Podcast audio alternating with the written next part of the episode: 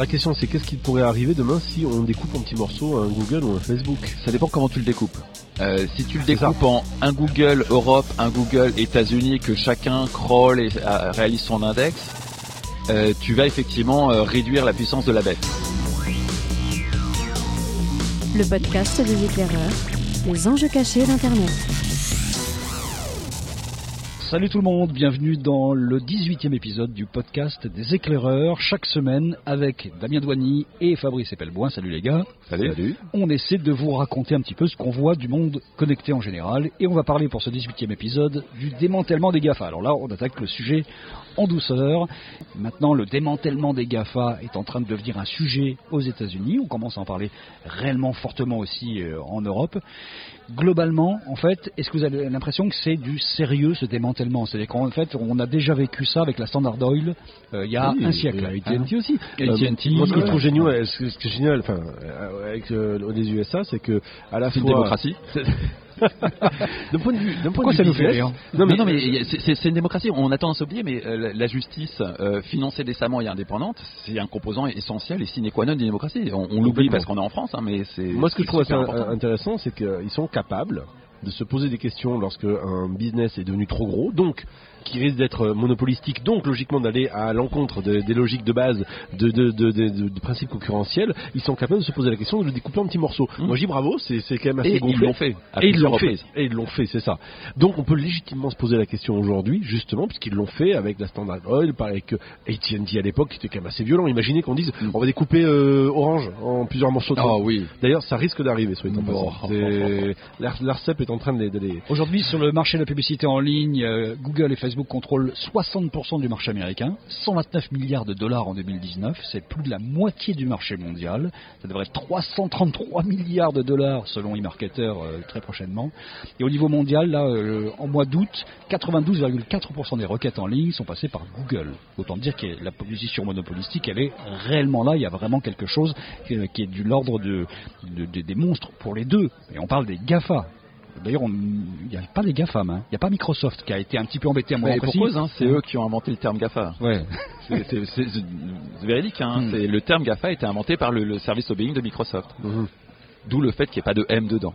Donc il y a Amazon, il y a Facebook, il y a Google et il y a Apple. Mais il y en a deux qui sont quand même très largement plus concernés que les autres. Parce qu'aujourd'hui, est-ce qu'Apple est en position absolument monopolistique? Alors, Certainement pas. Apple, si, si, Apple a des, a des problèmes, notamment au niveau de l'Europe, euh, mais pas que aux États-Unis aussi, sur la question de monopolistique de leur, de leur App Store. Oui. La question de dire, je ne peux pas aujourd'hui faire autrement que passer par l'App Store d'Apple pour pouvoir être sur la plateforme iOS d'Apple. Donc, ça me pose un problème, moi, développeur, ce qui n'est pas le cas d'ailleurs sur Google Play, parce qu'il y a des, des, des alternatifs. stores alternatifs, même si Google essaie de les, de les verrouiller aussi. Mais dans le cas de d'Apple, aujourd'hui, c'est Mais compliqué. bon, on, on va pas se mentir. Les, les deux qui sont dans l'œil du cyclone, c'est Facebook Clairement. et Google. oui, pour des raisons publicitaires, de marché Pour, publicitaire. pour des raisons effectivement publicitaires où là. euh, Et pas que. Et de data aussi, beaucoup de data. Oui. De data et Mm. puis. euh, C'est la question aujourd'hui du marché publicitaire à l'origine. Même si ça n'a rien à voir avec les lois antitrust, pour des raisons d'impact sociétal qui sont spectaculaires.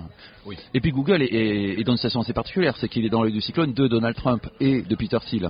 Donc pour des raisons qui sont pas encore bien claires, euh, Peter Thiel a décidé d'avoir la peau de, de Google. Euh, Donald Trump semble le suivre, à moins que ça soit le contraire, mais c'est vraisemblablement dans cet ordre que ça marche. Et à partir de là, ben, quand tu as l'homme le plus puissant du numérique aux États-Unis aujourd'hui, qui est Peter Thiel, et euh, le président des États-Unis contre toi, ça doit, euh, ça doit quand même euh, être un très mauvaise page du côté de chez Google. Bon, l'événement fondateur de tout ça et notamment de cet énervement euh, qui se passe aux États-Unis avec ces procureurs américains, c'est quand même le scandale Cambridge Analytica et Facebook. C'est quand même ça au départ qui met la puce à l'oreille à tout le monde en disant oula, il y a quand même plus que danger sur l'utilisation des datas parce que au-delà du, du monopole sur la publicité qui est extrêmement dangereux, c'est vraiment la souveraineté des datas qui est en jeu là. Et, et ça, c'est vraiment étonnant qu'on. Enfin, c'est salvateur qu'on se réveille maintenant, mais on est en 2019. La première trace d'une intervention de Cambridge Analytica pour foutre en l'air une opinion publique, elle remonte à 2009. 2009. C'était pas Cambridge Analytica, c'était CLC qui est la maison mère, mais depuis 2009, ils font ce genre de choses. Donc on a mis. Salut les 10 ans- copains C'est moi, j'enseigne ça depuis 2011. Et il aura fallu attendre 2000. euh, allez, 14-15 pour que ça ne soit autre chose que du complotisme façon euh, Reichstag. en passant, la NSA a accès à tout de toutes les manières. Bien sûr, bien sûr. Euh, mais, mais, mais la NSA va pas nécessairement, enfin à ce jour, il n'y a pas de trace de l'implication de la NSA, d'ailleurs c'est plutôt le boulot de la CIA, euh, d'influencer une opinion publique sur un pays étranger de façon à renverser un régime. Et c'est vraiment le boulot de la, de la- de la CIA, on voit mal pourquoi la NSA se mêlerait de ce genre de choses. Bien que. Mais par contre, comme Genetica, c'est une société privée qui va se vendre à qui n'en veut. En Afrique, ils ont fait un nombre de campagnes considérable, on, a, on est loin d'avoir la, la liste exhaustive. Et puis ils sont attaqués euh, à l'Angleterre, aux États-Unis, et vraisemblablement à tout un tas d'autres choses euh, dont on n'est pas au courant aujourd'hui. Mon point, c'est que ça fait dix ans qu'ils le font et qu'on est au courant. Et que euh, pendant euh, huit ans, ce genre de choses était euh, tu sous prétexte que c'était du complotisme.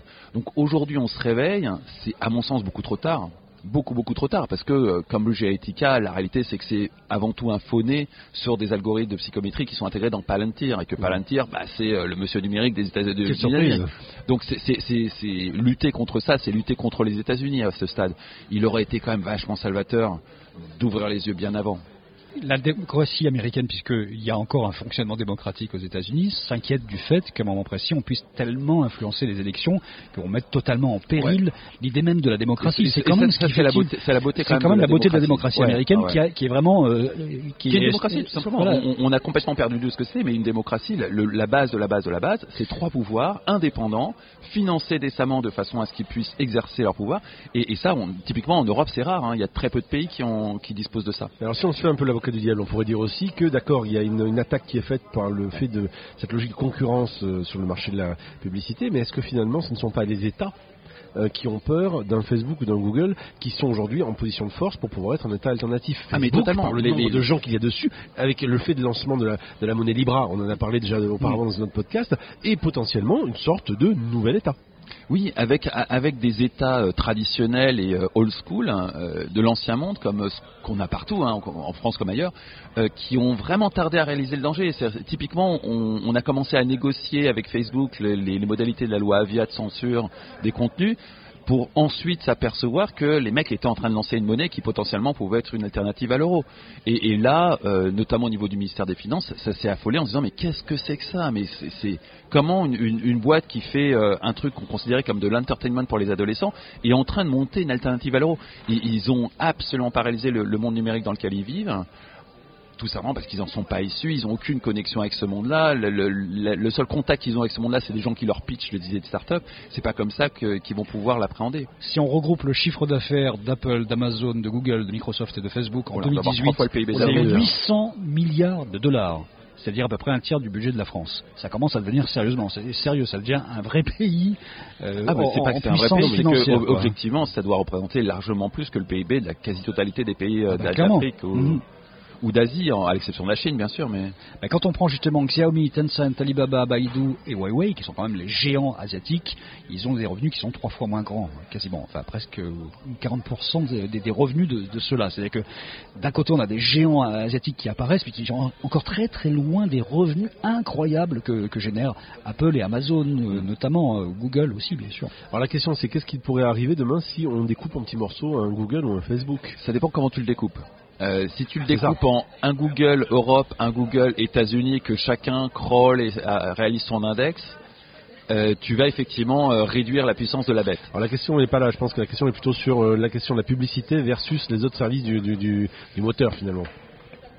Ouais, le problème c'est comment est-ce que tu découpes la publicité sans découper le moteur. Ah, bah, Et, le, le problème est encore plus criant pour Facebook, c'est que Facebook, très clairement, tu peux pas découper un Facebook Europe d'un Facebook euh, États-Unis. Et après, il y, a le- y a la mise en garde de Cédric O, qui est le secrétaire d'État au numérique, qui dit Mais si vous découpez de toute façon un Facebook, par exemple, en euh, 7 ou 8 unités, vous allez vous retrouver avec 150 millions de personnes par tranche qui auront de toute façon le même traitement sur leur data, le même traitement sur la publicité. C'est c'est malheureusement comme ce que disent la plupart de nos politiques sur le, le numérique intégralement faux, mais on peut pas l'accuser de mensonge, juste euh, pas comprendre les enjeux.